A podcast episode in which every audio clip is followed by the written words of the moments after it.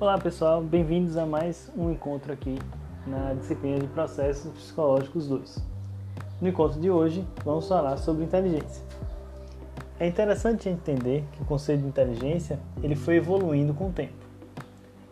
Até a definição que a gente vai ter hoje, que a inteligência é a capacidade de conseguir desempenhar conhecimento para atividades de raciocínio, para atividades de dedução, de indução, para para capacidade de criatividade, de tomada de decisão no geral, a inteligência que esse conceito até hoje chegou, no início, na, na ciência, era definido que uma pessoa inteligente seria uma pessoa com grandes, notáveis habilidades gerais, inclusive físicas.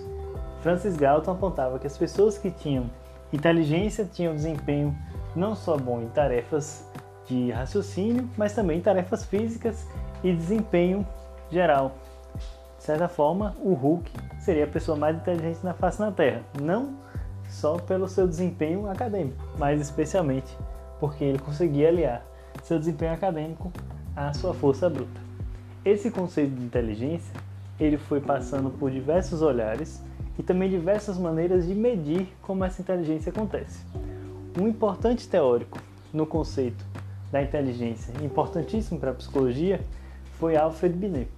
Binet foi um teórico que conseguiu pensar os primeiros testes de inteligência ao querer definir quais crianças teriam maior ou menor aptidão, considerando o seu teste de, de de inteligência.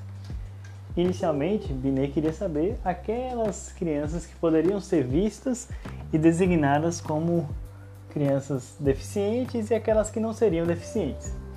É, os testes de, de QI utilizavam prioritariamente a idade da, da criança, idade real, e uma pontuação que seria relativa à idade em seu desempenho.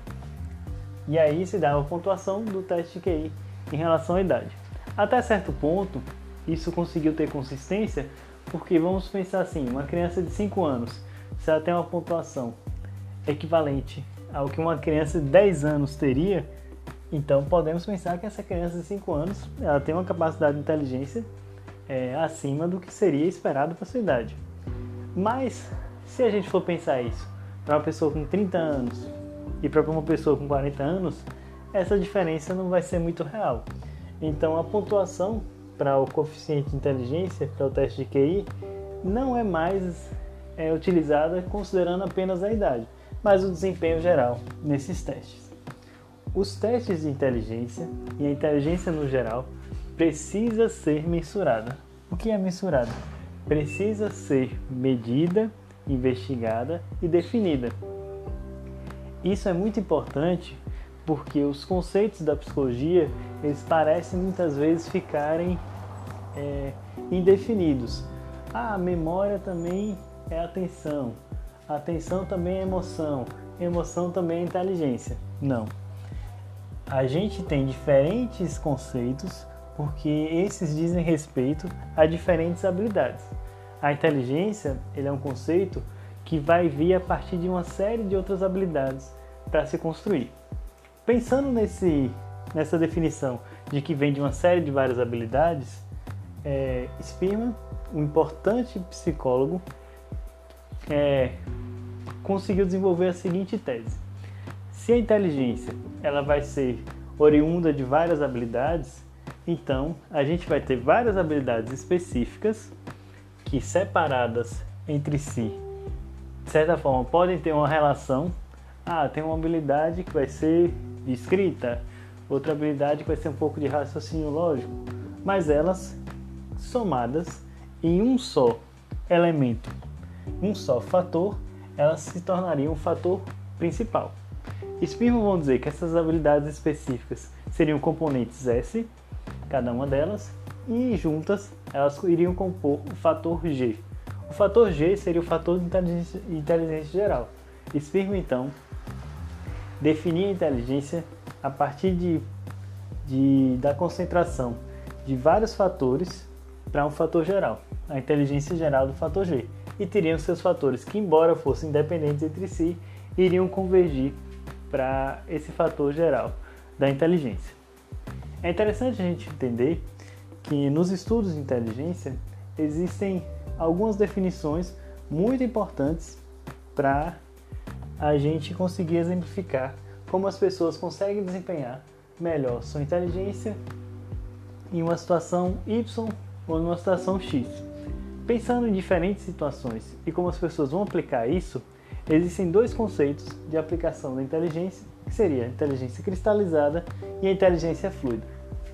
Para exemplificar como a inteligência cristalizada e a inteligência fluida acontecem, pensemos que a inteligência cristalizada é a inteligência que a gente acaba aplicando no conhecimento que temos ao longo da vida. E esse conhecimento que a gente vai ter ao longo da vida, por exemplo, é estudando, é, aprendendo a partir de leituras, etc e tal. E a fluida, ela vai ser uma inteligência que a gente utiliza sem exatamente o conhecimento prévio. É como se fosse uma habilidade é, a ser posta em situações novas, em situações não muito planejadas. Para exemplificar a inteligência cristalizada e a inteligência fluida, vamos pensar no seguinte exemplo: vocês vão para outro país, vão para a Suíça. Pandemia acabou, a alegria voltou, vocês têm é, euro e também tem a, a moeda suíça no bolso e podem viajar.